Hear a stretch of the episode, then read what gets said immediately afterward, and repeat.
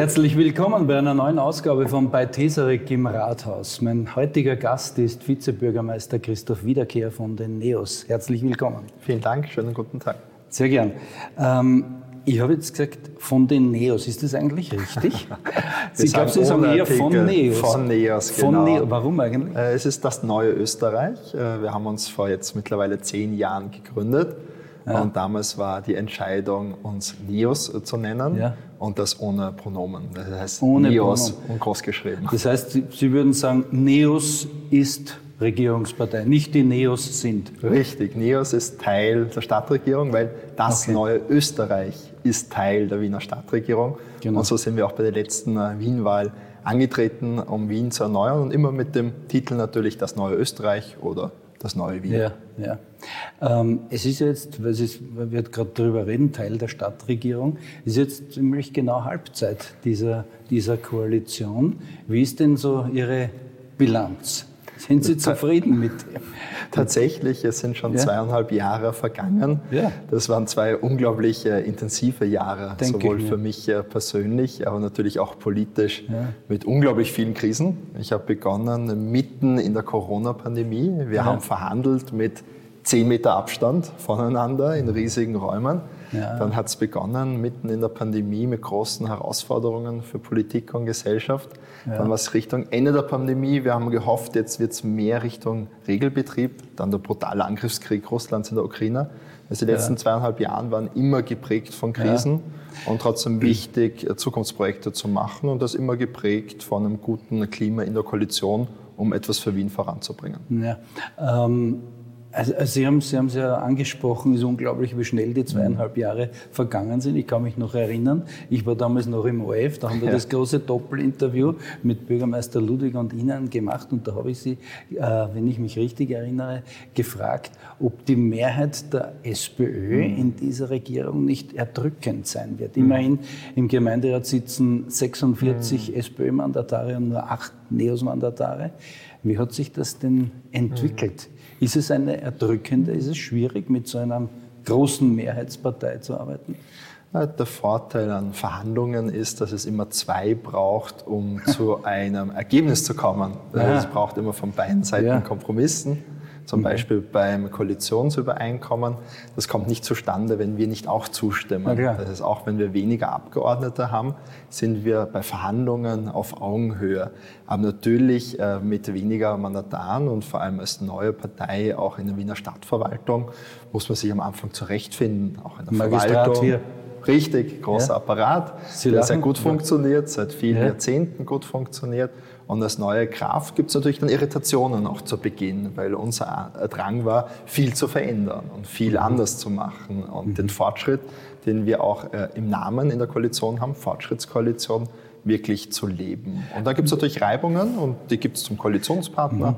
aber natürlich auch in die Verwaltung. Aber mir ist immer wichtig, in der Sache hart zu sein, um Sachen für Wien besser zu machen.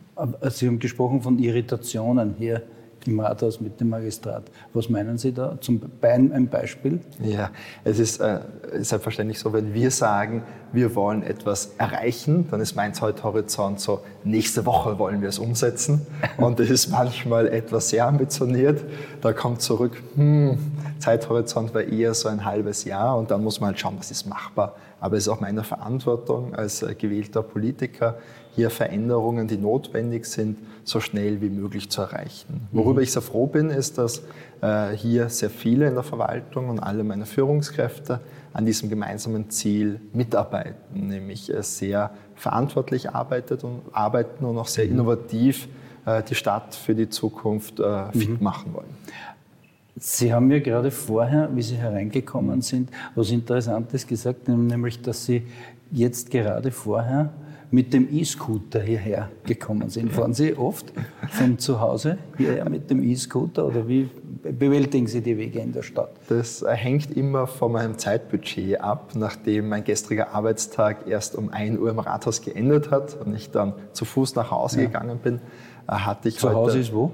Äh, in der Nähe von Impenplatz äh, lebe ich, in der Nähe vom Brunnenmarkt, noch auf der Herrn-Alser-Seite. Und wenn ich Zeitdruck habe, wie heute, fahre ich mit dem E-Scooter, mit Helm, darüber mit haben wir Helm, gesprochen. Ja, genau. Aus Sicherheitsaspekten kann ich nur allen äh, empfehlen, aber ja. natürlich auch als Vorbild. Ja. Gibt es ein Foto davon? Äh, Würden wir gerne sehen. Wahrscheinlich, wahrscheinlich.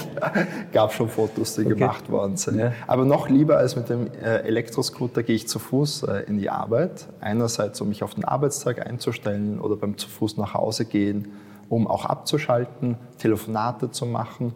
Und da gehe ich jeden Tag die Strecke über den Brunnenmarkt und äh, beim Ippenplatz vorbei und sehe tagtäglich, wie dort in der Früh die Menschen arbeiten, tagtäglich ihr Bestes geben, um die Infrastruktur hier der Märkte mhm. für die Stadt zu gewährleisten.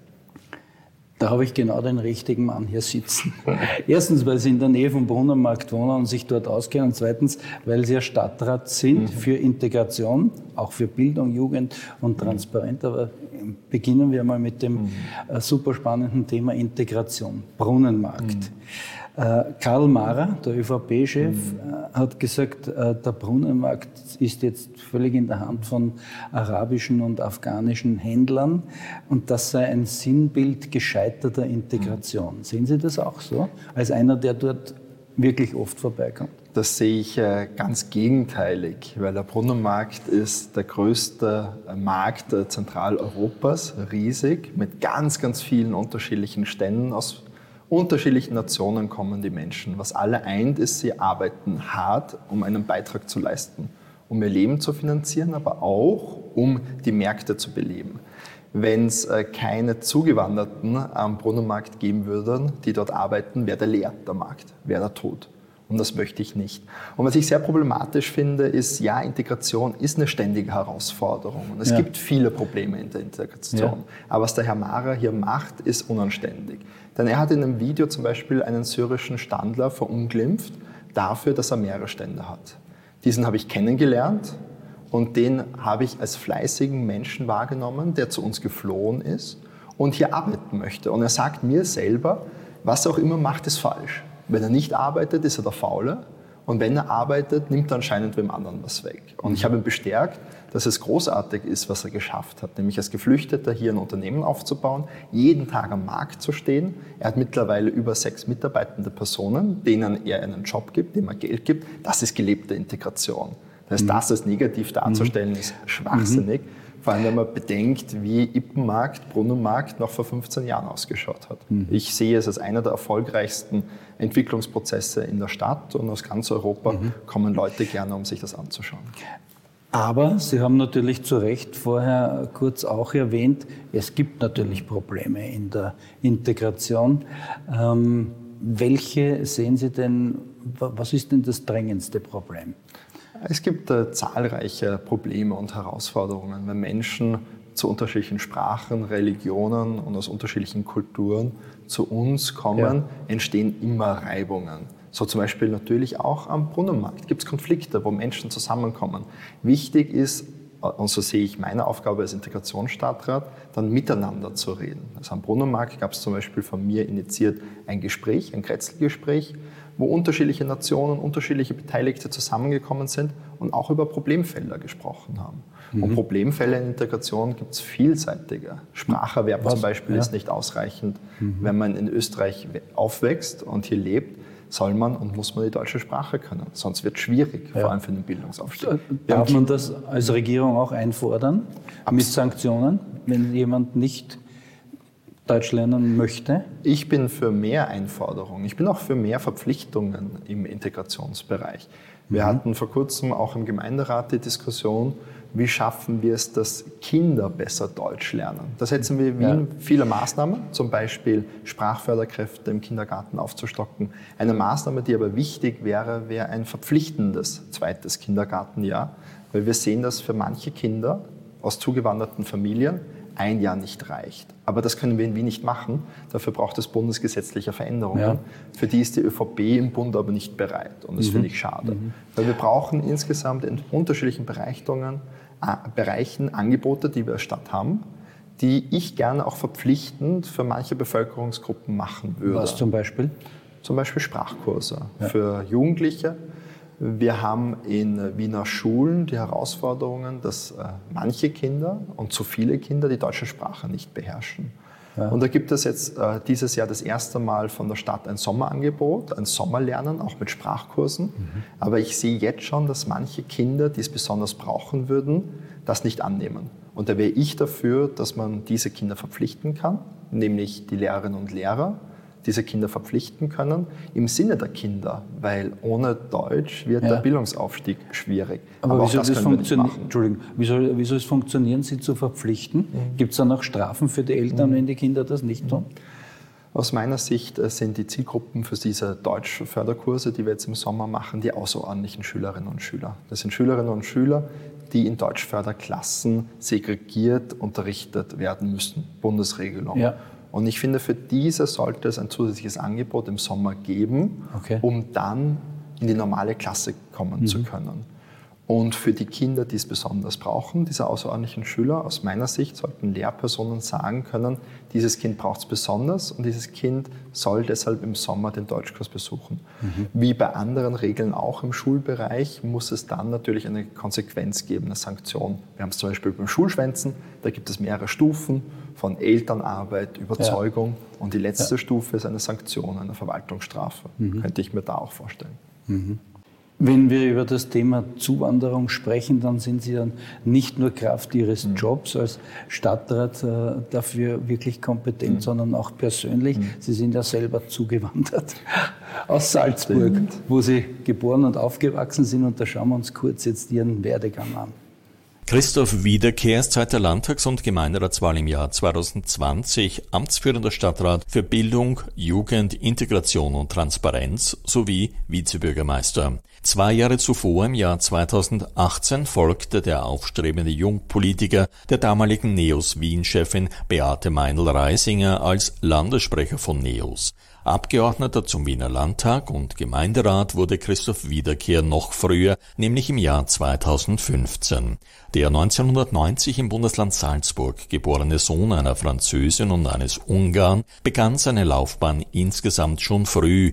Nach der Matura an einem Salzburger Gymnasium studierte Wiederkehr an der Universität Wien Jus und Politikwissenschaft, ergänzt mit Auslandssemestern in Großbritannien und Australien. Politisches Geschick und Handwerk scheint der nunmehrige stellvertretende Bundesvorsitzende von NEOS augenscheinlich ebenfalls schon früh erprobt bzw. erlernt zu haben, nämlich ab 2013 mit gerade mal 23 Jahren als Vorsitzender der JUNOS, der politischen Organisation der jungen liberalen Studierenden. Zur aktuellen sogenannten Fortschrittskoalition der Wiener Stadtregierung mit der SPÖ meint Christoph Wiederkehr, er sei gewählt worden, um zu arbeiten, gemeinsam Probleme zu lösen und nicht um zu streiten. Ja, Herr Vizebürgermeister, in Salzburg geboren und aufgewachsen. Der Vater war Ungar, ja. die Mutter Französin, richtig? Richtig, ja. Meine Eltern sind beide zugewandert nach Österreich. Mein Vater als geflohener Jugendlicher, äh, damals Ungarn-Revolution 1956, mhm. wo russische Panzer nach Budapest vorgedrungen sind. Ja. Ihm war es möglich äh, zu fliehen und darum bin ich sehr sensibilisiert auf Themen wie Freiheit, auf Demokratie oder auch auf jetzt diesen abscheulichen Angriffskrieg Russlands auf die Ukraine, mhm. wo wieder Menschen vor russischen Panzern fliehen müssen äh, zum Beispiel an Wiener Schulen schon über 4500 Kinder ja. und Jugendliche, die seit Kriegsbeginn nach Wien flüchten müssen. Dementsprechend kann ich das nachvollziehen und sehe diese Aspekte, die damit einhergehen. Und Sie sind durch die Mutter auch, auch französischer Staatsbürger, richtig? Richtig. Also Doppelstaatsbürger. Richtig, ich habe eine Doppelstaatsbürgerschaft äh, mit Geburt, ja. weil meine Mutter bei meiner Geburt Französin war und damit habe ich eine europäische Staatsbürgerschaft und kann auch sagen, ich bin glühender Europäer, mhm. fühle mich als ja. Bürger Europas ja. und kämpfe auch politisch sehr stark für eine weitere Integration der Europäischen Union, weil das die größte Chance für mhm. uns mhm. und die einzige Chance ist, mhm. international bestehen zu können. Sie waren ja in Salzburg noch im Gymnasium, haben dann in, in Wien studiert, Jus und Politikwissenschaft, mhm. haben auch Auslandssemester gemacht in England und Australien, habe ich, hab ich gelesen. Entstammen Sie einer wohlhabenden Familie?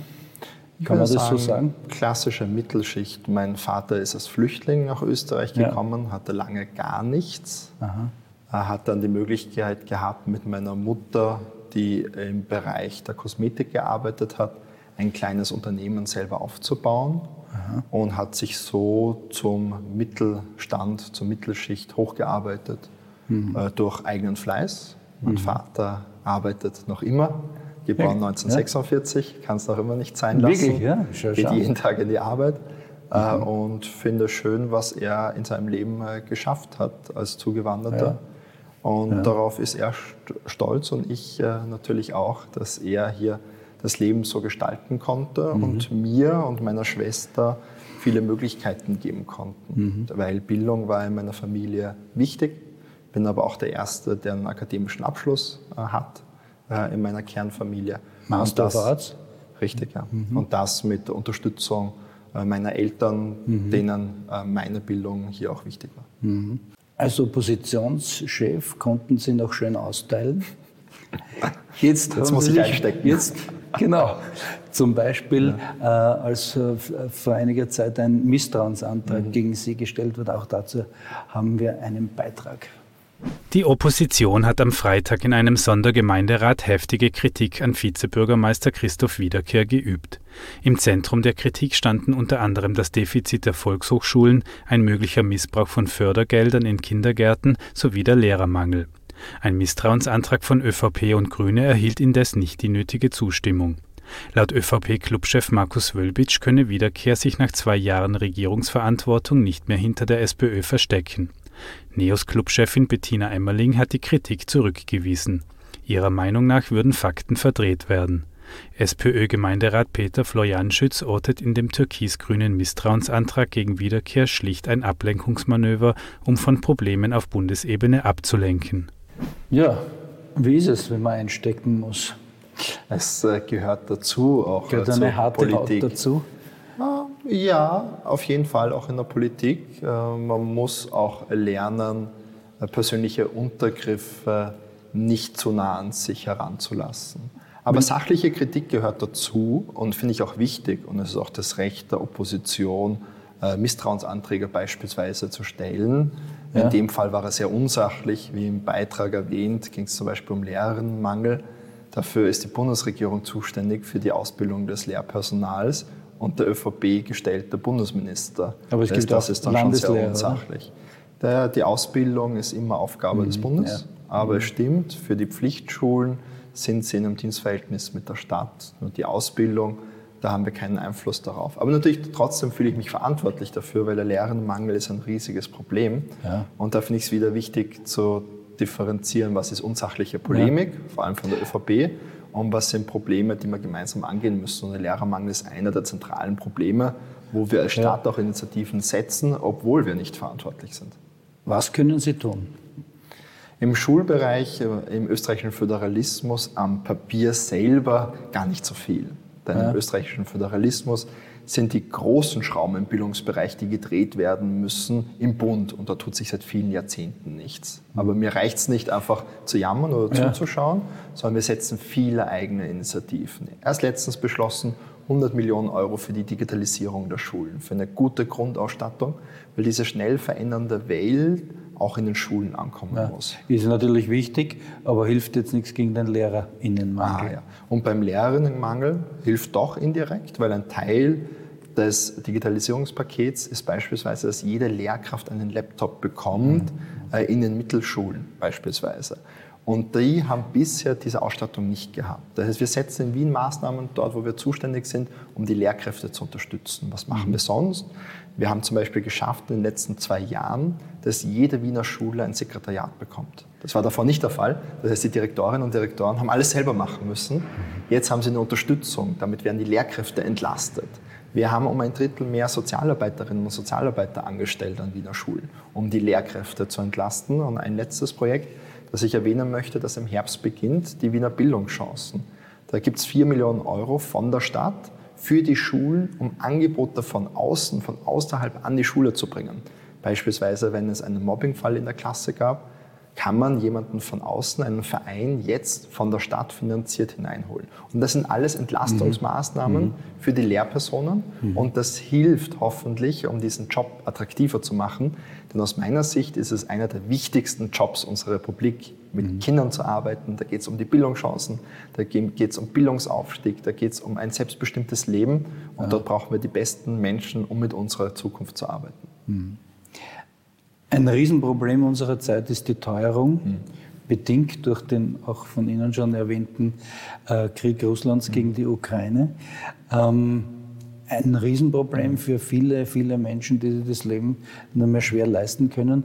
Äh, und da gibt es jetzt eine Aktion nämlich von der Stadt, nämlich mehr Geld für armutsgefährdete Kinder. Auch dazu haben wir wieder eine Zuspielung.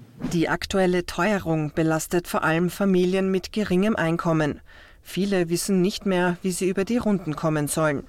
Allein in Wien sind 50.000 Kinder armutsgefährdet. Deshalb haben wir in der Stadt ein großes Paket geschnürt gegen Kinderarmut in der Höhe von 15 Millionen Euro pro Jahr, um Kinder zu unterstützen, ihnen ein kostenloses, warmes Mittagessen zu ermöglichen. Das Paket soll armutsgefährdete Eltern und ihre Kinder unterstützen.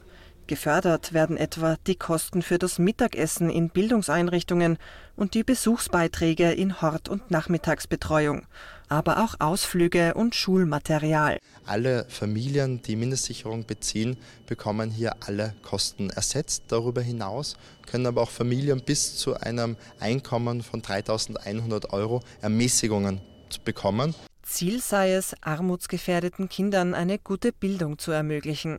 Ein Lehrer aber auch studiert nicht gern, dass sie ein gutes äh, Essen haben, dass sie aber andererseits auch teilhaben können, dass Kinder nicht ausgegrenzt werden von Schulveranstaltungen, von Projektwochen. Das heißt, wir haben hier auch eine Unterstützung, dass sie hier teilnehmen können. Das 15 Millionen Euro schwere Paket gegen Kinderarmut startet mit dem nächsten Schuljahr im September. Eine wichtige Aktion, ganz sicherlich, aber reicht das? Bräuchte man nicht auch zum Beispiel Maßnahmen wie einen Mietpreisdeckel und ähnliches? Ist?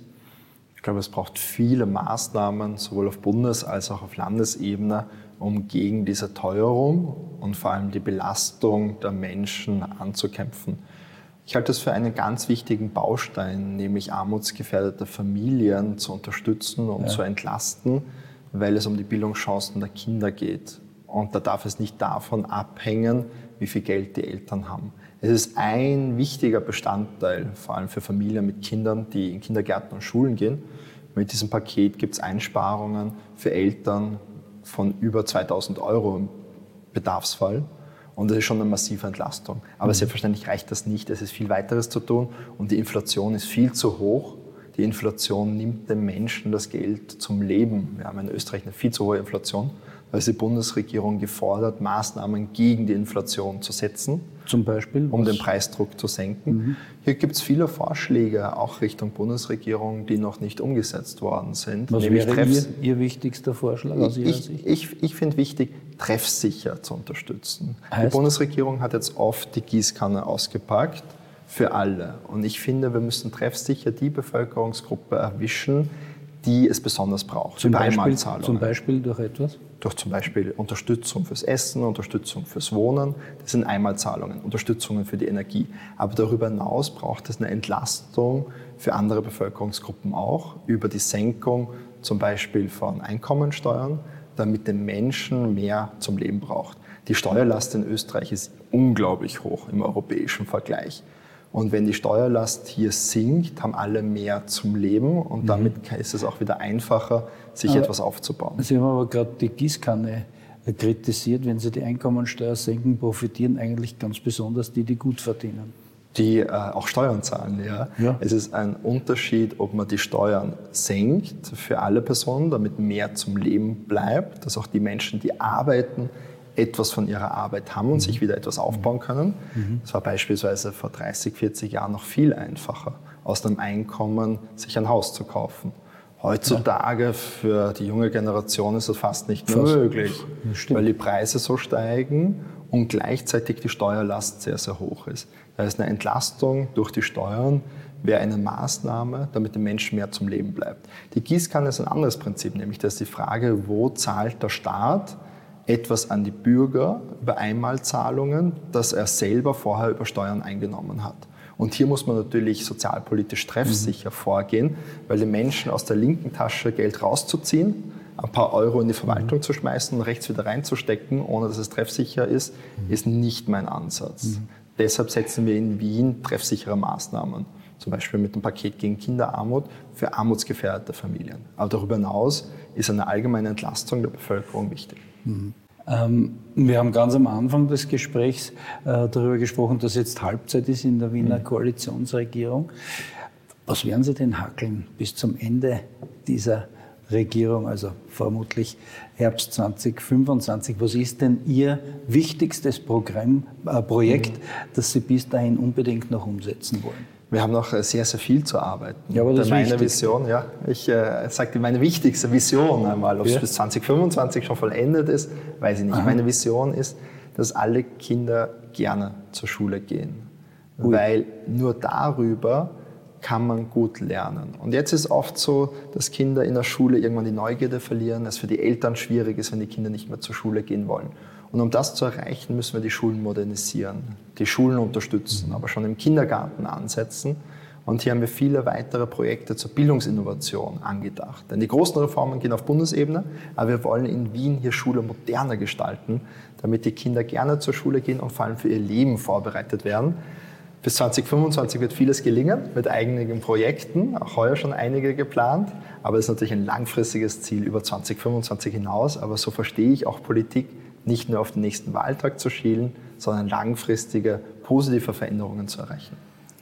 Als einer, der immer ein schlechter Schüler war, und nie gern in die Schule gegangen ist, sehe ich das als wirklich großes Vorhaben an. Und da kann ich Ihnen alles Gute wünschen dafür, gutes Gelingen und herzlichen Dank für das interessante Gespräch. Sehr, sehr gerne. Dankeschön.